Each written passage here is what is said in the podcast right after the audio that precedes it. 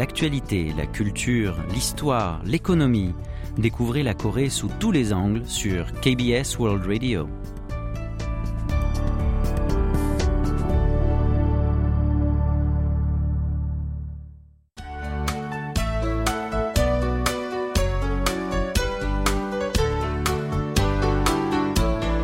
Séoul au jour le jour.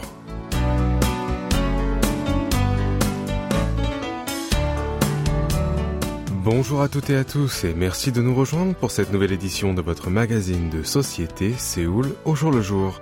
Le coup d'envoi de la Coupe du Monde de football de la FIFA 2022 a été donné dimanche soir, heure locale, au stade Al Bayt, situé dans la ville d'Al-Khor, au Qatar. Au total, 32 pays s'affronteront pendant 29 jours jusqu'au 18 décembre. Pour sa 11e participation à ce grand rendez-vous sportif mondial, la Corée du Sud a été placée dans le groupe H. Lors de la phase de poule, la sélection dirigée par Paulo Bento affrontera successivement l'Uruguay le 24 novembre, le Ghana le 28 et le Portugal le 2 décembre.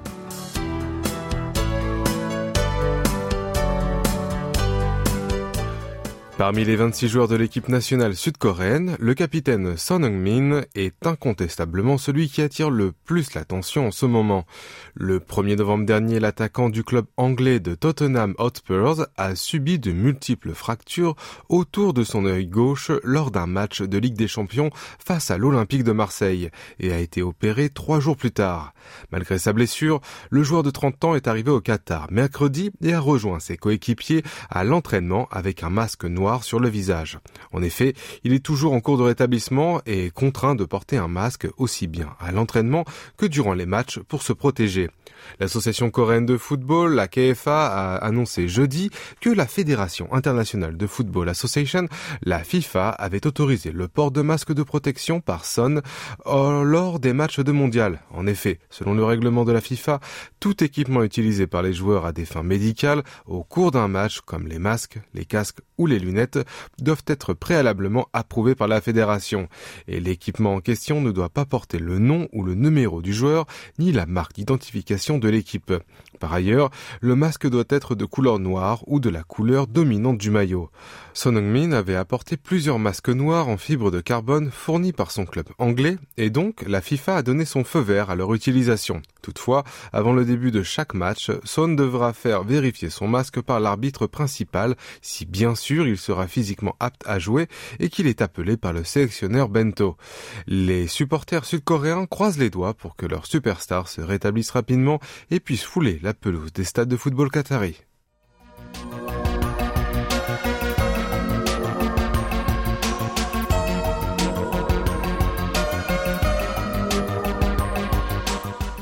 À la Coupe du Monde de football, il n'y a pas que des joueurs et des entraîneurs. Il y a aussi de nombreux autres professionnels qui accompagnent les sportifs au quotidien, tels que des médecins, des kinés, des masseurs et surtout des cuisiniers.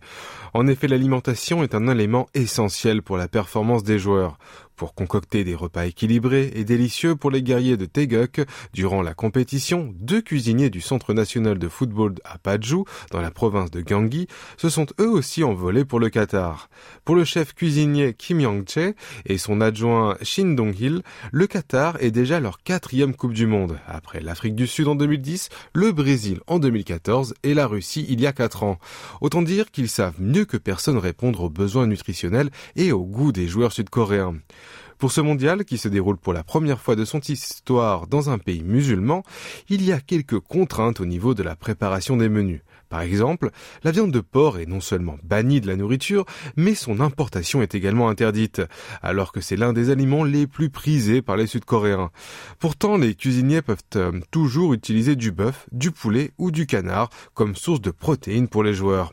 Selon le menu de la semaine dernière dévoilé par l'association coréenne de football, la KFA, jeudi par exemple, les membres de l'équipe sud-coréenne ont eu droit pour le déjeuner au changgukjang, un aliment traditionnel fait de pâtes de soja fermentées, au daktoritang, un ragoût piquant composé de poulet et de légumes, ou encore à de la dorade grillée.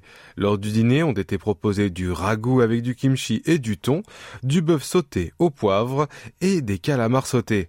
À quelques jours du premier match de l'équipe l'équipe sud-coréenne dans la compétition face à l'Uruguay, les cuisiniers des guerriers de Taeguk affirment que leur priorité est non seulement d'assurer un équilibre alimentaire dans les menus, mais surtout de veiller à l'hygiène pour éviter tout risque d'intoxication. Et pour notre première pause musicale, voici une chanson qu'on aimerait faire entendre à tous les joueurs qui sont au Qatar. Hymne ou Way to Go, interprété par Girl Generation.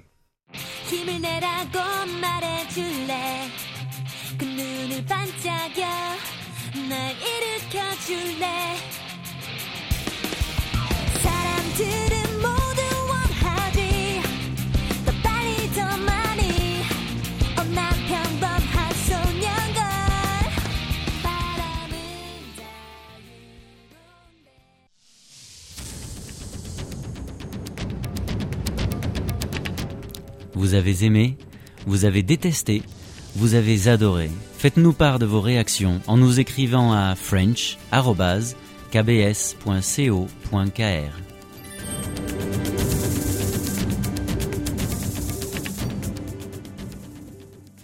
Bienvenue si vous venez de nous rejoindre, vous écoutez Séoul au jour le jour en compagnie de Franck Atlani ce lundi 21 novembre. Les habitants de Séoul peuvent désormais effectuer leur trajet de retour à la maison en taxi tard dans la nuit avec plus de sécurité.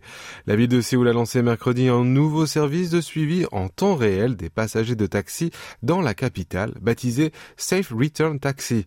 Ce service disponible sur l'application Anshimi de la ville de Séoul permet de transmettre les informations relatives à un trajet en taxi effectué par un usager assez proche ainsi qu'au centre de contrôle de vidéosurveillance de la capitale. Ces renseignements comprennent l'heure de la montée et de la descente du passager, le numéro d'immatriculation du véhicule et sa localisation en temps réel. Anshimi est une application pour smartphone, conçu par la ville de Séoul pour améliorer la sécurité des citoyens dans les rues nocturnes de la capitale. Son nom signifie littéralement soulager le cœur. Cette application permet le suivi des déplacements en temps réel de l'utilisateur à l'aide des données transmises par les 70 000 caméras de surveillance installées dans les 25 arrondissements de Séoul. Elle permet aussi l'intervention de la police en cas d'urgence. Lancé en 2017 à titre pilote dans quatre arrondissements, ce dispositif est en service sur l'ensemble de la capitale depuis octobre 2018. Avec la mise en place de sa nouvelle fonction Safe Return Taxi, l'application Anshimi permet désormais de renforcer la sécurité non seulement des piétons, mais aussi des usagers de taxi. L'utilisation de ce nouveau service est simple. Il suffit de démarrer l'application Anshimi lorsque l'on monte à bord d'un taxi et de sélectionner Safe Return Taxi et de saisir la destination. Le lieu de départ est automatiquement renseigné. L'application capte ensuite les signaux émis par le taximètre et identifie le numéro d'immatriculation du véhicule, l'emplacement, l'heure, etc. et transmet ces informations en temps réel aux membres de la famille ou aux amis que le passager a préalablement enregistrés sur son application, ainsi qu'au centre de contrôle de vidéosurveillance installé dans chaque arrondissement de la capitale.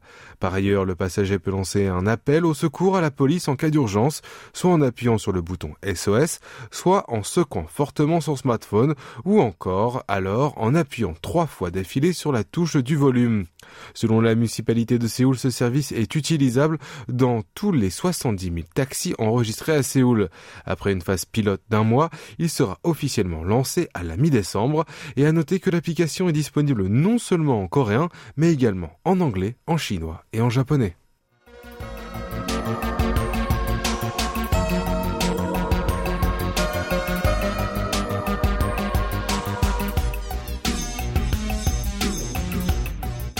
Le président sud-coréen Yoon Suk-yeol et son épouse Kim Gon-hee sont rentrés le 16 novembre à Séoul après une tournée de six jours en Asie du Sud. Pendant ce temps-là, deux prêtres, catholiques et anglicans, qui officiaient à Daejeon, ville située à 160 km au sud de Séoul, sont allés un peu trop loin dans leur critique envers le chef de l'État, et ils ont fini par payer le prix fort pour leur excès. Le 12 novembre dernier, un prêtre du diocèse de Daejeon, de l'église catholique de Corée, nommé Park Joo-hwan, a publié sur son compte Facebook un photomontage montrant Yoon et sa femme en train de tomber de l'avion présidentiel en plein vol. Cette image intitulée Prière était accompagnée d'un texte dans lequel le religieux disait C'est un simple accident dû à une défaillance technique. Ce n'est la faute de personne. En faisant visiblement allusion à l'attitude du gouvernement de Yoon envers la tragédie d'Itaewon, il a conclu son message par que cette prière soit exaucée. Ce poste n'a pas tardé à susciter la polémique. Cependant, au lieu de s'expliquer ou de s'excuser, Park a répondu de manière sarcastique à des commentaires négatifs sur les réseaux sociaux, voire les a carrément supprimés, ce qui a amplifié la controverse. Deux jours plus tard, cette fois-ci, c'est un prêtre du diocèse de Daejeon de l'église anglicane de Corée, Kim Kyu-doon, qui a soutenu la position de Park en postant un message de la même teneur sur les réseaux sociaux. Dans sa publication, il exhortait les citoyens à prier pour que l'avion transportant le président de la République chute et s'écrase. Face aux critiques des internautes estimant qu'il avait dépassé les limites de l'acceptable, Kim a supprimé son poste controversé avant d'expliquer dans un nouveau message qu'il avait mal réglé les paramètres sur Facebook et qu'il avait cru que seul lui pourrait voir la publication en question. Une explication qui n'a pas suffi, loin s'en faut, à calmer la polémique. Devant l'ampleur du tollé, le diocèse anglican de Dejon a immédiatement réagi en prenant le jour même la décision de démettre le prêtre Kim de ses fonctions. Le lendemain, c'est le diocèse catholique de Daejeon qui a fait de même, quoique tardivement, en annonçant la suspension du prêtre Park en présentant ses excuses au peuple. Il est temps à présent de faire notre deuxième pause musicale. Voici une chanson de Park Sun-ju et de Jo Kyu-chan intitulée Sojungan no ou Toi ma chérie.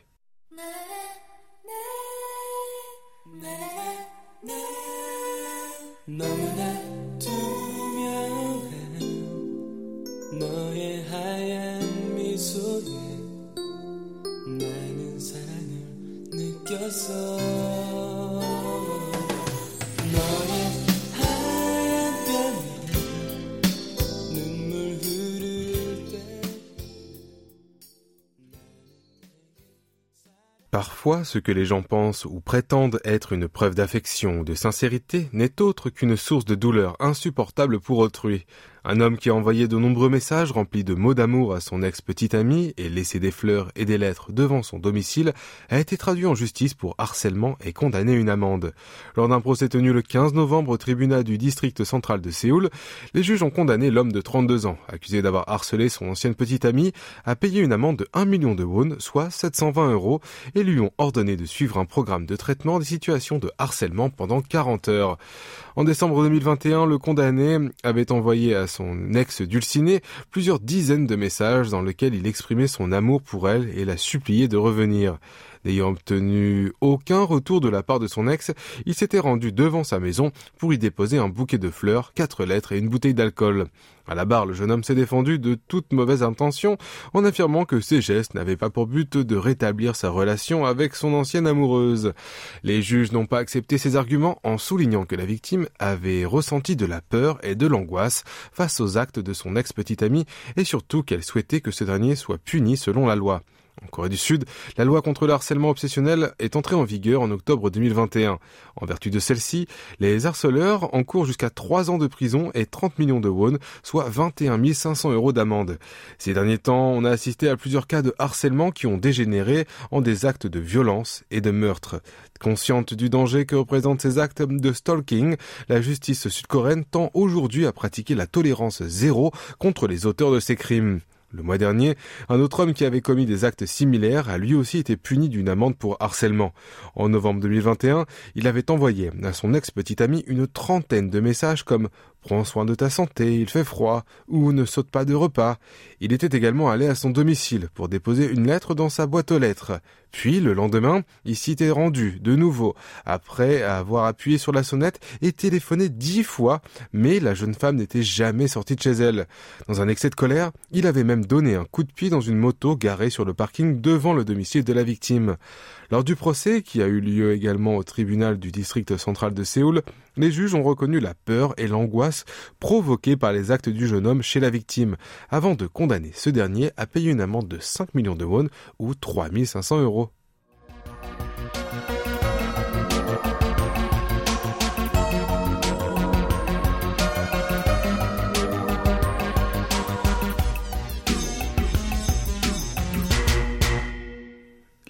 47 ans, qui souffrait d'un cancer du foie, a subi une transplantation hépatique le 23 septembre au centre médical d'Ansan, l'un des plus grands centres hospitaliers du pays situé dans le sud de Séoul.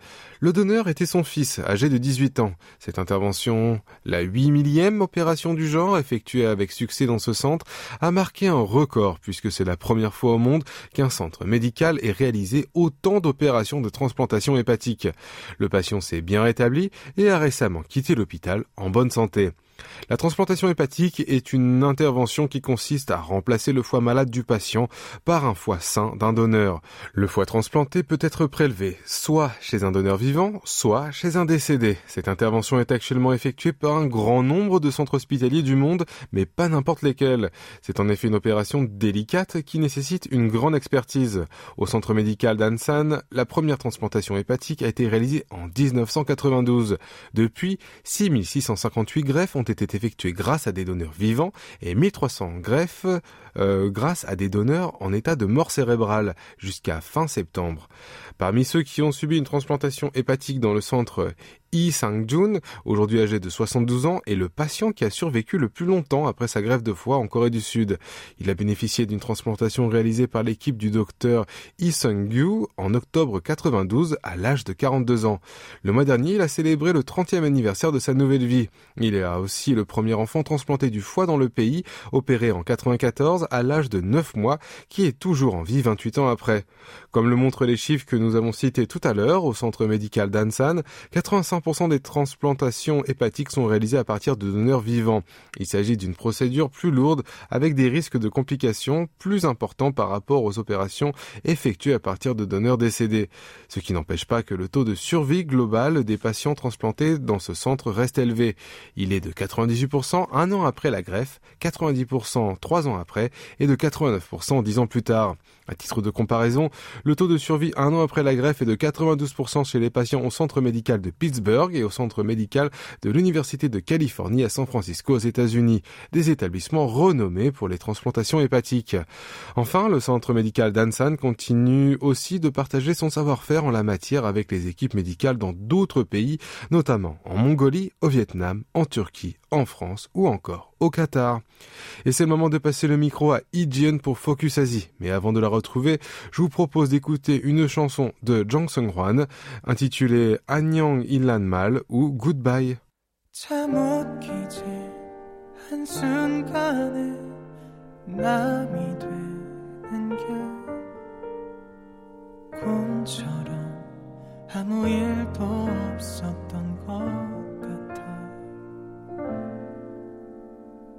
우리가 가까웠던 만큼 다시 멀어져야 한다는 게 너무 이상해. 믿을 수가 없나 봐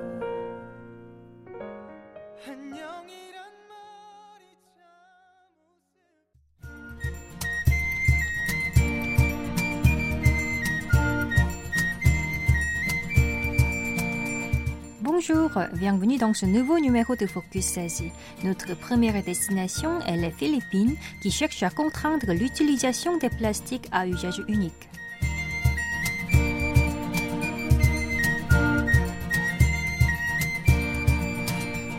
La Chambre des représentants des Philippines a adopté la semaine dernière un texte visant à imposer les taxes sur les fabricants et les importateurs de plastique à usage unique. Selon l'agence Reuters, 100 pesos philippins, soit 34 centimes d'euros, seront prélevés par kilo et le montant augmentera de 4% chaque année à partir de 2026. Si cette mesure entre en vigueur, le gouvernement pourra toucher annuellement 9,3 milliards de pesos, l'équivalent de 462 millions d'euros. Ce projet de loi est en phase avec l'engagement du président Ferdinand Marcos pour lutter contre la pollution maritime.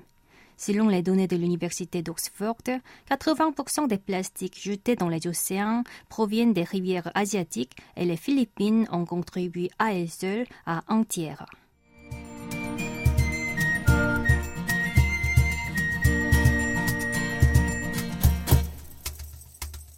Déplaçons-nous en Chine. Les pompiers chinois viennent de dévoiler des équipements pour éteindre les incendies destinés aux architectures anciennes. Car les jets d'eau concentrés risquent de provoquer des dommages collatéraux.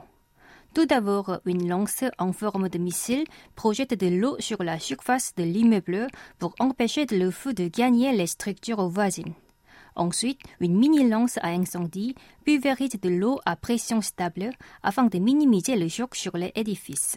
Il existe également des robots pompiers qui seront dépêchés dans des lieux susceptibles de s'effondrer ainsi qu'un canon à eau à 360 degrés. Sans parler des camions dotés d'une échelle de 30 mètres pour les palais royaux hauts. Les services d'incendie élaborent les dispositifs d'extinction adaptés aux formes des constructions antiques.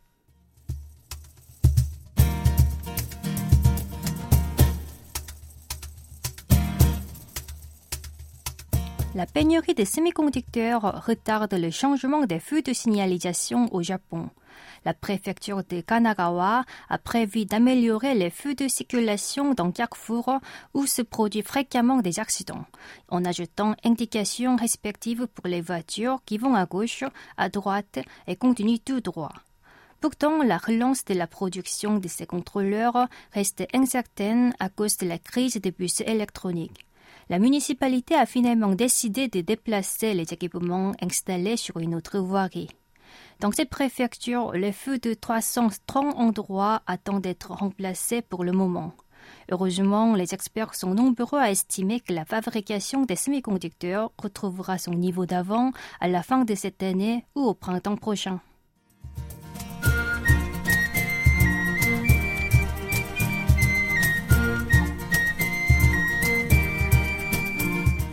On reste toujours dans l'archipel. La préfecture de Totori a récemment ajouté 100 Brillo Box, œuvre de l'artiste phare de pop art américain Andy Warhol. Il s'agit de reproduction d'une boîte de tampons à récurer de la marque Brillo. Leur prix s'élève au total à 300 millions de yens, soit 2 millions d'euros.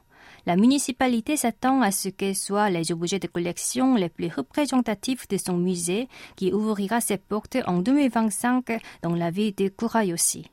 Pourtant, cet achat suscite des critiques sévères des habitants. Beaucoup ne comprennent pas la nécessité de dépenser autant d'argent pour avoir cinq fois la même œuvre. L'administration régionale a alors e- expliqué que Warhol avait toujours exposé plusieurs unités de cette boîte et qu'une telle œuvre réputée pourrait attirer les spectateurs japonais comme étrangers. Plus tôt, en juillet dernier, la préfecture est déjà devenue propriétaire d'une boîte de soupe Campbell de Warhol.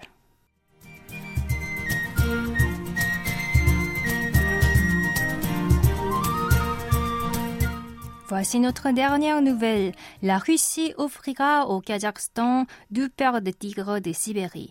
Selon le journal Zakon, cette décision fait suite au mémorandum d'entente des deux pays sur la préservation et la reproduction des tigres sauvages conclu en septembre dernier lors du Forum économique oriental qui s'est tenu à Vladivostok. Les félins, appelés également tigres de l'amour, s'adapteront au nouvel environnement dans la zone de protection d'Ili Baikarash.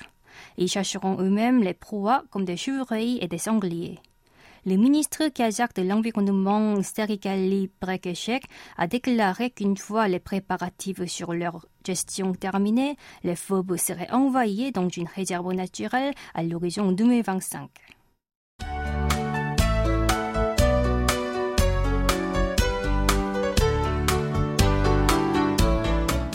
Voilà, ainsi s'achève votre Séoul au jour le jour. En espérant que cette édition vous a plu, rendez-vous du lundi au jeudi, même heure et même fréquence. C'était Che Soyeon à la rédaction, Franck Atlani au micro et Kim Hongju à la réalisation. Merci de nous avoir suivis et je vous souhaite une excellente semaine.